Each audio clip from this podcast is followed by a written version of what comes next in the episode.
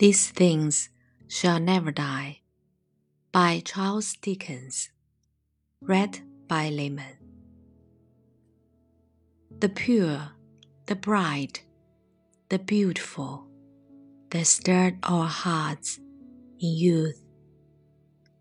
The impulses to wordless prayer, the dreams of love and truth, the longing after something's lost the spirit's yearning cry, the striving after better hopes.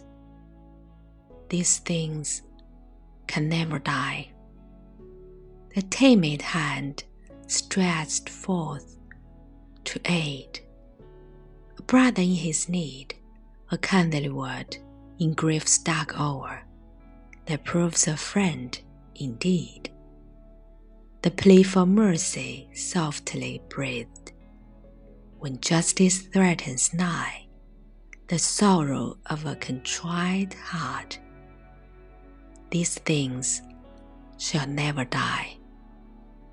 Then nothing pass for every hand must find some work to do.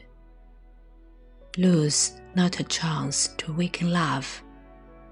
Be firm and just and true. So shall a light that cannot fade.